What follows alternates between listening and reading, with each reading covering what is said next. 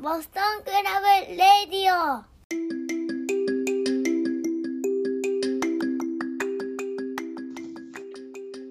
はい、皆さん、こんにちは、こんばんは、奈良なんです。今週もね、始めていこうと思います。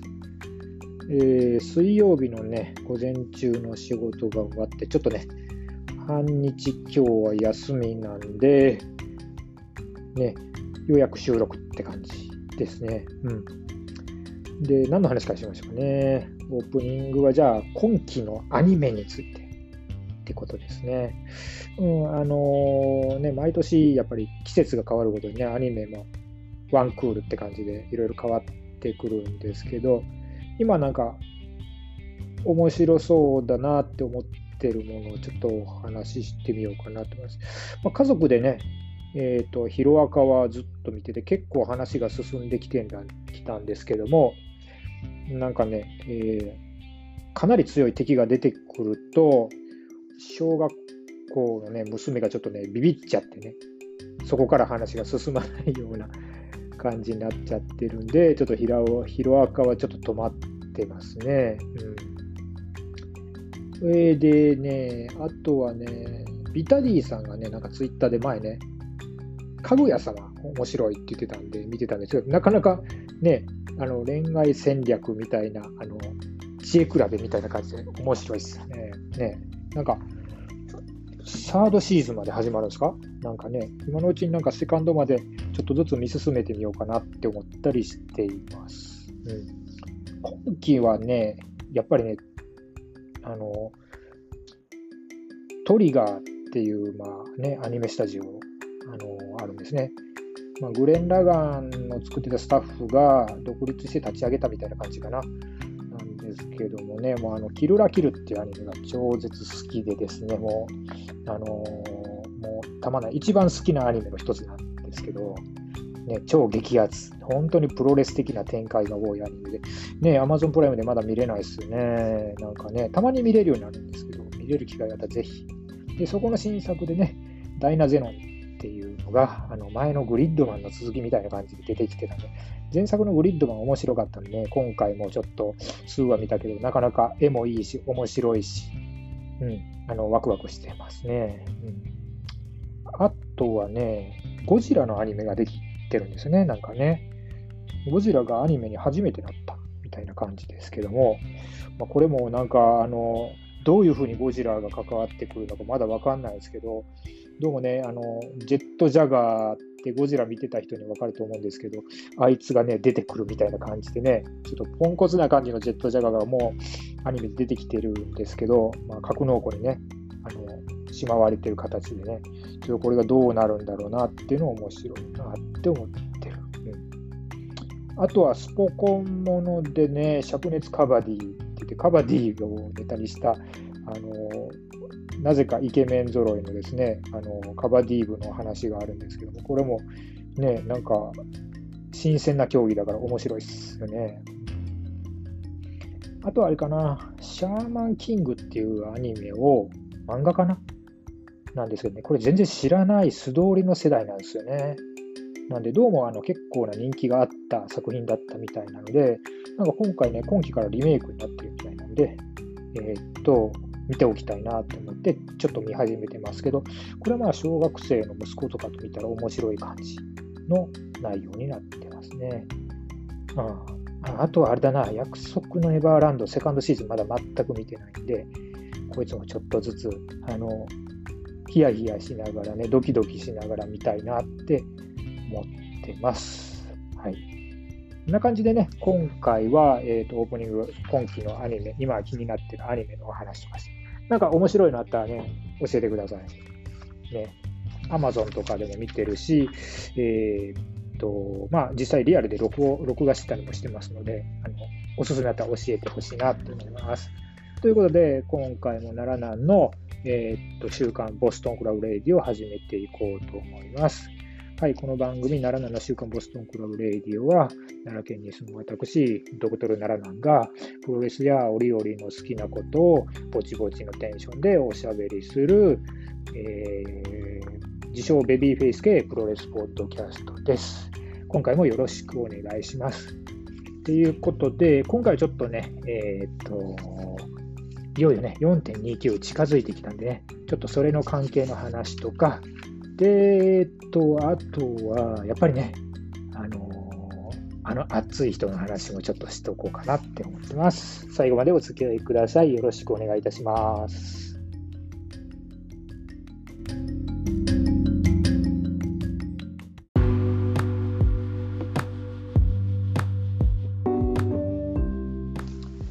えー、ね、いい天気なんですよね。本当にもうなんか4月を通り越して5月になったような感じで、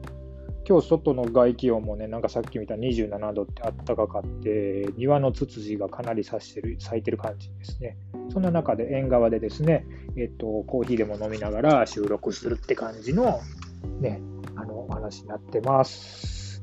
子供たちが帰ってくる前にちょっとある程度取っとかないとって感じ。うん、で、えっと、じゃあ、まずはね、今日は、週刊顔面推しやりましょうかね。ね。えっと、もうこの間、先週ね、えっと、ボスクラで大谷慎次郎のことをやった後にですね、ジョボさんが、あの、大谷会やってくださって、ガガガさんさんが大谷会やってくださって、で、えっと、それぞれみんな違う時代のね、話をするっていうね、いい感じの流れになって、最後、締めに、プゴトの国斎藤さんが、あの大谷慎次郎のことってやってくださって、なんかね、この時代の大谷慎次郎のポッドキャスト、これだけ聞けるので、なんかめっちゃ嬉しかったですね。なそれの先陣を切れたっていう感じでも、ちょっとなんか一つ嬉しかったかなっていうことで、まあまあ、まだまだ大谷カーニバル2021は続いてますよっていう話です。で、大谷の試合ね、えー、っと、この週末は2試合ありましたよね。4月17日新木場と、4月18の 2AW でしたっけ？ね。で、えっと、新木場のインプレッションいきましょうかね。えっと、もう大谷の試合がメインなんですけど、あのね、あの、前日見始めたんで、選手の大小がいまいちちょっと分かってなかったんですけどね。で、足野って、なんかね、ごつい、いや、まだ分厚いんですけど、あの大きい、体が大きいなっていうイメージあったんですが、あの佐藤浩平とのシングルマッチで佐藤浩平と並べるとですね、あのなんか頭2つ分ぐらい足のが背低いんですよね。うん、いや、あのー、どうでしょうね、なんか、そこがちょっと気になった。あんだけ大きい足のをなんか知ってる選手並べたらどんな感じなんだろうなって、ふと思ってしまったりしましたね。で、えっと、浩平選手ね、えっと、結構キック効いてたと思うんですけど、あの、いわゆる浩平選手のその本気の時をご存知の方は、今日のキック、今日というか4月17日のあのあの蹴りは何割ぐらいだったんだろうっていうことが、ちょっとなんかまた意見聞いてみたいななんて思ったりしています。で、大谷選手は、ジェイク・リー選手とやりましたね。で、なんか試合の開始前ね、リングのマットの下の床、床材がなんかずれてるとかでトラブルがあって、なんか京平ルヘリーが床チェックしてましたけど、何なんですかね、前日ではこれ結構あることなんですかね。うん、なんか、ジェイクにちょっとチェックさせているとか、まあ、試合する選手にこんな感じでいけるって聞いてるんだとは思うんですけども、あのなんかね、ちょっと水を差す感じ仕方ないですけどね。うん、で、この試合はね、大谷が、あのまあ、ヒールのジェイクをね、ちょっと着火させようとしてですね、えー、普通ってフライングメイヤー、首投げした後にスリッパしますよね。で、そこで顔をかきましるってね、あの、ちょっと珍しいムーブをしますよね。うん、で、であのちょっと向きになったジェイクも、なんか大谷が顔面ウォッシュをしようとして、マリオダッシュをし始めたときに、足引っ掛けてね、大谷をこかすとかね、あのいうあの意地を見せるところもありました。でもこの試合は何といってもですね、えー、とすごかったのは、ジェイクのミドルを全身受けする大谷ですよね。うん、あのエルボーを前進して受ける、まあ、石井智弘ってあるじゃないですか。ね、あれのもう元祖ですよね。で、ミドルを前進受けした後に水面蹴り出すっていう感じ。でもあの、まあ、まさにあの今の大谷、ね、あの全開でっていうことですね。で、ジェイクもなんか前蹴りすごかったですね。うん、なんか初めてなんかじっくり見ましたけども、なんかすげえなって思いました。うん、でもなんかね、ジェイク選手はね、いや、わかんないですけど、はために見てて、キャラ設定、ちょっと迷走してますよね。ねうん、なんか、あの、ヒールの親分、何なんでしょうね、ジェイ・ホワイトみたいな感じになりたいのかな。って思ったりしてるんですけど、でも、その割には、あなんかね、えっと、その、ずる賢さ、スネーキーというか、クレバーっていうかね、そういったところまだ足んないなって感じがしますけど、これはね、もう時間とともにですよね。J だって初めなんかね、あの、ちょっと、うん、あの、凱旋帰国した当初ってちょっと若干しょっぱかったですもんね。うん。はい。で、えー、っと、まあ、この試合ちょっと噛み合わなかったのかなって、はためには思ってます。まあでも熱い試合でした。あの全身受けすごかったですね。はい、で、4.18は大谷選手は石川修司選手で、これは、あのー、ね、いかにこの巨人を崩すかみたいなね、あの、戦略っていうことですね。明らかな明確な体格差がありましたね。で、えっと、大谷が扱ったポイントっていうのは、もう序盤、ね、石川選手相手にヘッドロックをなかなか外さない、外さないって言って頭締め続けるっていうね、ロープに振られようとしても耐えて頭締めるみたいなね。であとは、えっと、スワンダイブ出なかったっすけども、コーナーからね、ドロップキック出しましたよね。いや、もう、飛んでる大谷見れて最高ですわ。本当にね。で、また、あの、外旋帰国当初のですね、2000年ぐらいに使っていたコブラホームと出すってね、まあ、これ、大きな選手に有効ですよね。うん、結局、これで決着がつくんですけれども、いや、あの、大巨人攻略っていうことで、よっしゃって感じですね。で石川選手もやっぱりあのすごい迫力がありますね、大きな選手。で最後にあの石川選手、場外の石川選手に対して大谷が座礼をするっていうところも、なんか、ああの本当になんかあの、ね、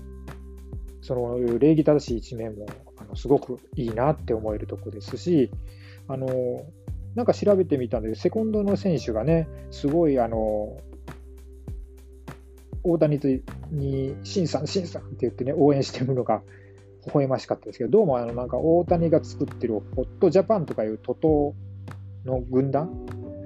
のメンバーらしいですね。なんかあの全日本の選手とか、01の選手じゃなくて 2AW の選手らしいんですけど、まあ、眼界の垣根を越えてね、そうやってあの表明する選手が集まってくるっていうのも、なんか熱いなって思っていますね。えー、と、ということで、大谷選手は今2勝2敗で、今週は終わりっていうことで、この週末にまた公式戦でやってくるっていうことで、いや、もう引き続き熱いですよね、本当にね。でも、ちょっと大谷の、大谷選手参戦ね、関して盛り上がりに寄与できたんじゃないかなと思って、えー、と僕はちょっと、あの、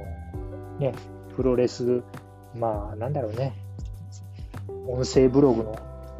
ポッドキャストの端くれとして、あの、なんかちょっとお役に立ててたら嬉しいなって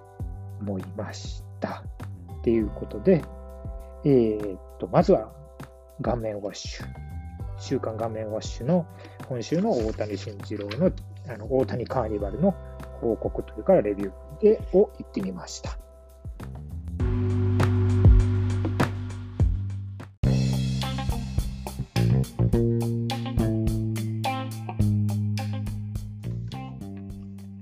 ほいじゃあ次はですね、えー、っと、ノア4.29名古屋に向けての前哨戦の見直し会ということで、ちょっとここまでの前哨戦があったのを見直してみて、思ったこととかを話します。まあ、プレビューではないって感じですね。うん、プレビューじゃなくて、まあ、ちょっと前哨戦どんなんだったかよっていうお話ですけども、えーと、まず見たのがですね、3.21ですね、の、えーと、剣王と藤田のナショナル戦ですよね。うん、で、えーと、藤田といえば去年、塩崎とやったあの30分睨み合いっていうのがとってもインパクトが、ね、まあ、ノアにそんなにはまってなかったというか、ね、気を払ってなかった僕でも、あれ、なんかすごいことしてるねって思ったんですが、今回もね、ちょっとその睨み合いがあったりしますが、まあそこまであの大きなね、あの長い時間の睨み合いではなかった。ただ、視察戦という意味では、もうすごくなんかピリピリしてますね。で、えっと、今回、まあ、まあこうやって前哨戦見たりするのは、まあ、藤田、ね、に着目して見てるんですけども、えっと、まずはもう目力やばくないですか？ねで、口もなんかね、左側の口角がギュッて歪んだように上がっててね、もう顔見られた、睨まれただけで身がすくむような感じがするね。で、動きもね、えー、っと、スピードもすごいありますよね。タックルとかいきなり取られて返せるわけないじゃんって感じだし、もう体ごっついから、上に乗られた時のもうね、あの無敵感というか、あの相手の選手からしたら、もうその 上に乗られた時の絶望感が半端ないような気がしますね。うん、で、スリーパーも出してたけど、なんかあの、振っといてでガチッと決められたら、えー、ね、あの外せそうにないですよね。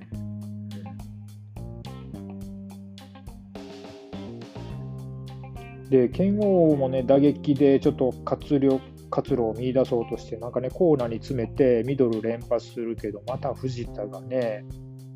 もっと来い、もっと来い、連発で来いみたいな感じでね、受けに入っても耐え続けるね、藤田もなんか意地で、あれ、こんな藤田って熱かったっけかって思うんですね。うん、なんか、新日の頃って記憶にあるね、20年前の藤田って、なんか若手なのに抜擢されて総合とか行っちゃって、いつの間にかなんかね、あの外敵面するような感じで、なんか当時の生粋新日好きだったあの人間から見ると、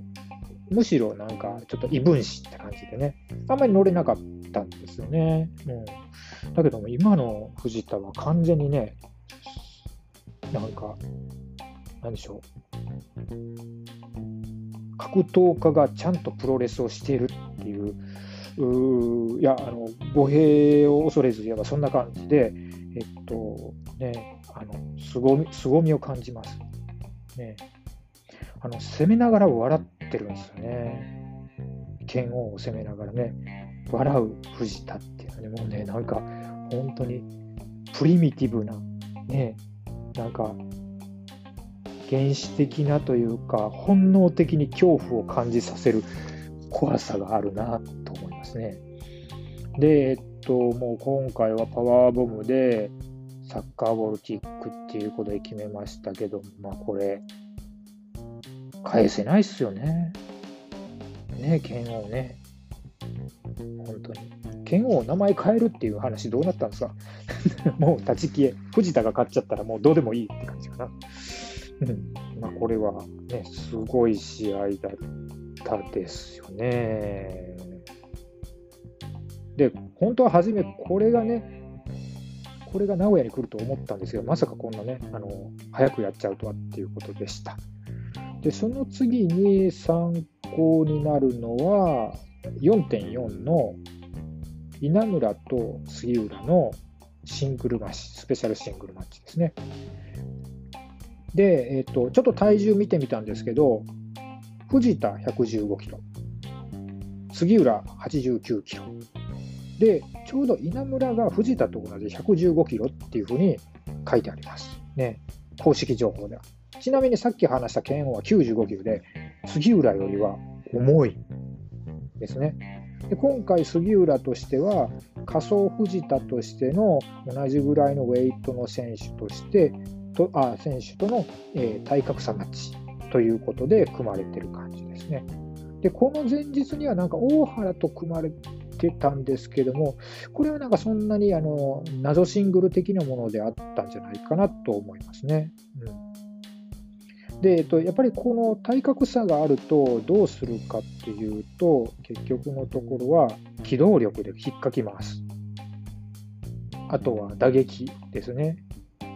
まあ、稲村もフォアアームっていう打撃あるんですが、杉浦のエルボーとか、あの蹴りの方が、えっと、なんか、上回ってましたね。うん、で、あとは腰攻めですね。バックからの腰エルボーからキャメルクラッチとか逆エビをするっていうのは、あの、有効でしたし、やっぱりこの、これだけ重いっていう選手を仕留めるとなると、えー、っと、投げる技、例えば、あの、どうなんでしょう。予選スラムでしたっけね。あの、いつも決めてるやつね。とか、雪崩式とか、できんのかなって思いますね。まあ、雪崩式ブレーンバスター稲村になんとかかけてるんですけれども、あの、どうなんでしょうね。あの、雪崩式の方がコーナーの上に据えておけるし、えっと、自分よりも選手が高い、相手の選手が高い位置にあるから投げやすかったりする、うん、かもしれませんけど、えー、そこら辺どうなんですかね、プロレスやる側からの意見も聞いてみたいなって思いますけどね。うん、結局、ここで気になるのは、杉浦が藤田を投げることができるのかっていうことかな。フロントネックはね、あのがっちり決まって、なんかあのごっつい選手で腰を落とされたりすると、ちょっと身動き取れなくなっても、そこでギブっていうのはあり得ると思います。それにしてもね、あの相手の稲村ね、フロントスープレックスも良かったですが、ジャーマンすごいっすね。なんかね、もう武器ですよね。本当に。ね、すごい落ち方しましたよね、これね。なんか、あの、ジャーマン、久しぶりになんかジャーマンって一般的な技だけど、あの、声出ました。で、もう一つは前哨戦として この間アメバでも見れた4月18日ですね。前哨戦です。ここは、えー、っと、藤田杉浦関連ではすごい豪華なカードで、藤田家臣対杉浦桜庭っていうね、なんかあの一昔前ではなんか団体交流戦とかトリープマッチとかね、そんなに組まれてそうな感じでしたよね。もうねこれはすごかったし、えー、メンツがすごかったっていうことと、で、えっと、じゃあどうだったのっていうと、まあ、まずね、家臣と桜庭の話はあんまりしないんですけど、この2人、いつかシングルちょっとやってくださいよ。ねなんか、僕らの時代の本当にドリームカード、この2人がプロレスのリングで試合をやったらどうなんだって話ですよね。ねで、藤田と杉浦の局面でお話しすると、エルボーも打ち合うし、張り手も打ち合うしっていうことなんですが、正直、打撃戦とかが最後、ラリアットで締められたりするところを考えて、藤田の方が分があるんですよね。ねまあ、むどっちかというと、もう一方的な展開な印象が残りました。だから杉浦はちょっと藤田と打ち合って、勝ち目あんの？っていう感じ。ね、一時期なんかね、あの最強の霊長類っていう話があの見つかって今こそなんか藤田、その最強の霊長類って感じしますよね。なんか横から見てたら本当、顔の彫りの深さとか、あの前額部っておでこのね、ちょっと前に反り立ち方とか、なんか本当にもう人間離れしてますよね。うん、いや、サッカーボールキック避けれないっしょ、あれ。ね心も折れるんじゃないですか、あれ。いやー、ちょっとどうなるんですかねって思うけど、いやもうここまで見て、ちょっと藤田強すぎだろうって思って、稲村にかっちり勝ってるだけで杉浦が喜んでられないよね、当然ながらっていう話ですよね。うん、すげえ、すげえレスラーになってるな、藤田って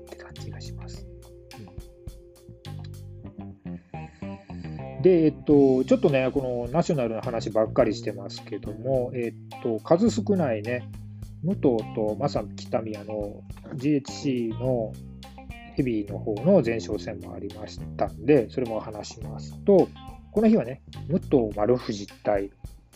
正木民や中島で、またこれ豪華じゃないですかね。ねで、えっと、北宮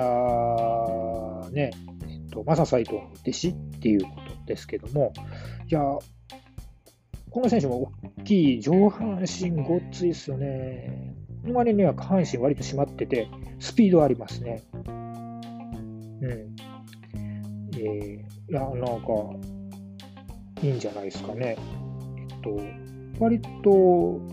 まあ、パッと見で印象は良くて、えー、っと、攻めもね、気迫がすごい伝わってくる試合をするっていうのが、あの好印象であります。う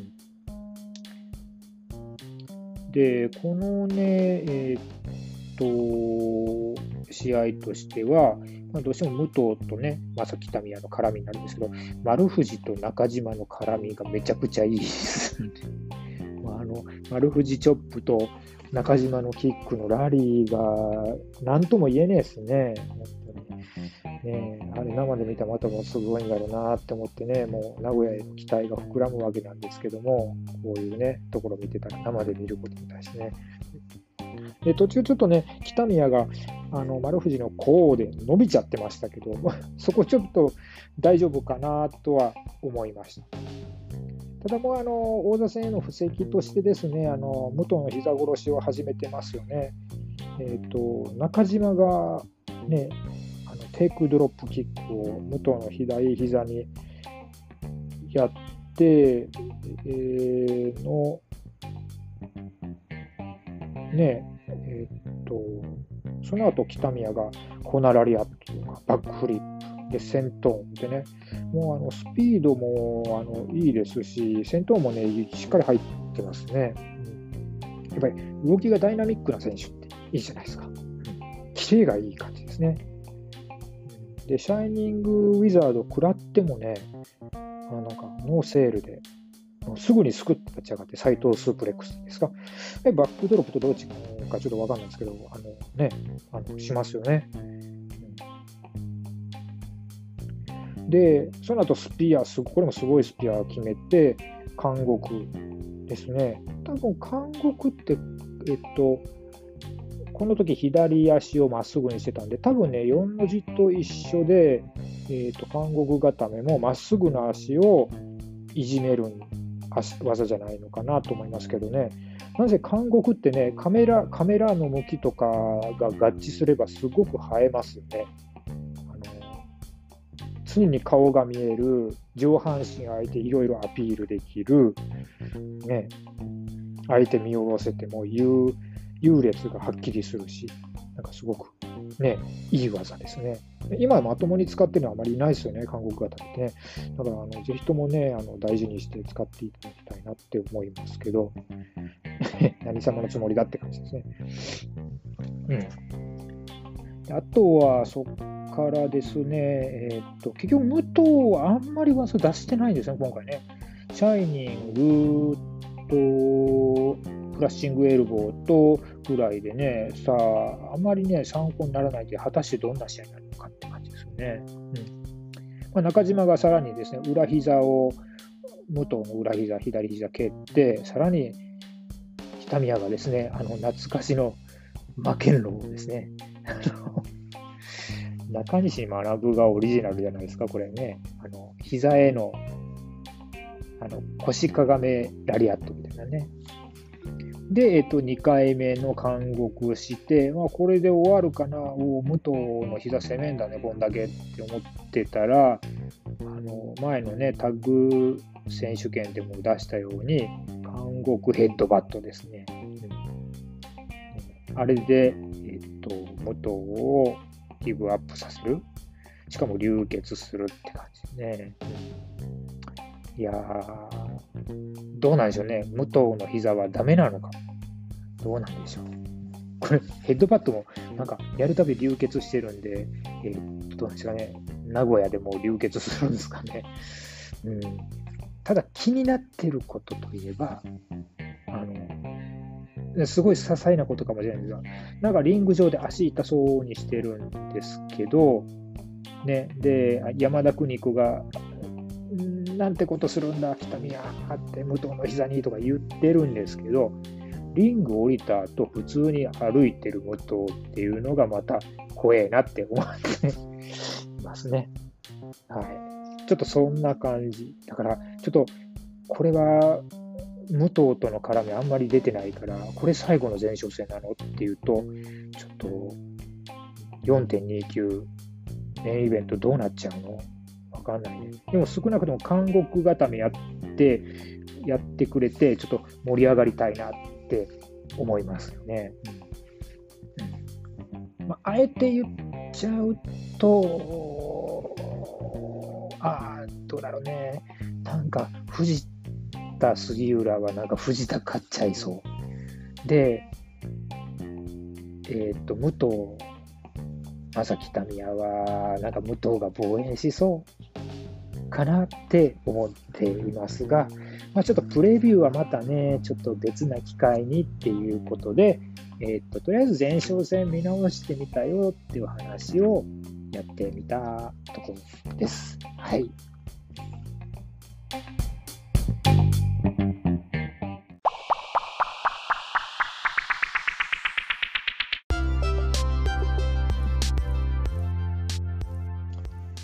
ということでね、今回もこんな感じで送っていきました。えー、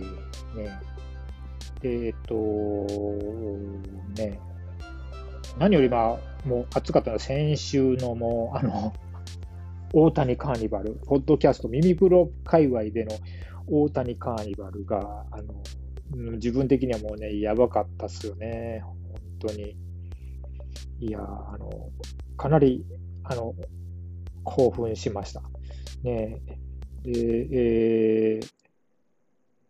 みんなそれぞれね、大谷、大谷って時代が違ってもね、やってる暑さとか試合一緒なんだなって思って、ちょっとね、で、えー、とやっぱり体のあの年齢的なものとかで使う技が違ってきてるんですけれども、あのそれでもやっぱりあの暑さとか気迫が伝わってきたりとか、ね、すごい真心が伝わるっていうあの試合をしてるのが、あのすごくあの心にね、響いてきたり、あ前と変わってねえなって思って、もう熱くなってる次第です。はい。ね。で、えっと、新日の前哨戦見てないだ、見てないわけじゃないんですけど、えっと、ちょっとね、今は、あの、どっちかというと、自分をね、ちょっと上向きにしようと思って、ね、あの、ね、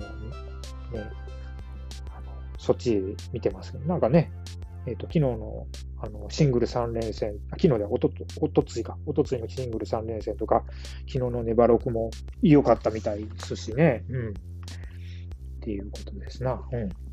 あとは、いいのはあれですね。ユナイテッドエンパイア4人になって、めっちゃチーム感出てて、もう、なんか、どうなんですかね、あれ、捨て曲のない完璧なアルバムみたいな感じになってますよね。もう最後の畳みかけとか、まあ、虫が毎回毎回、あの、ボロボロにされるのが、あの、もう定番になってきてるんですけども、いや、あの、なんかね、やっぱいいっすね。ね。ちょっと、なんか、そろそろジュニア入れたりしても面白いんじゃないですか？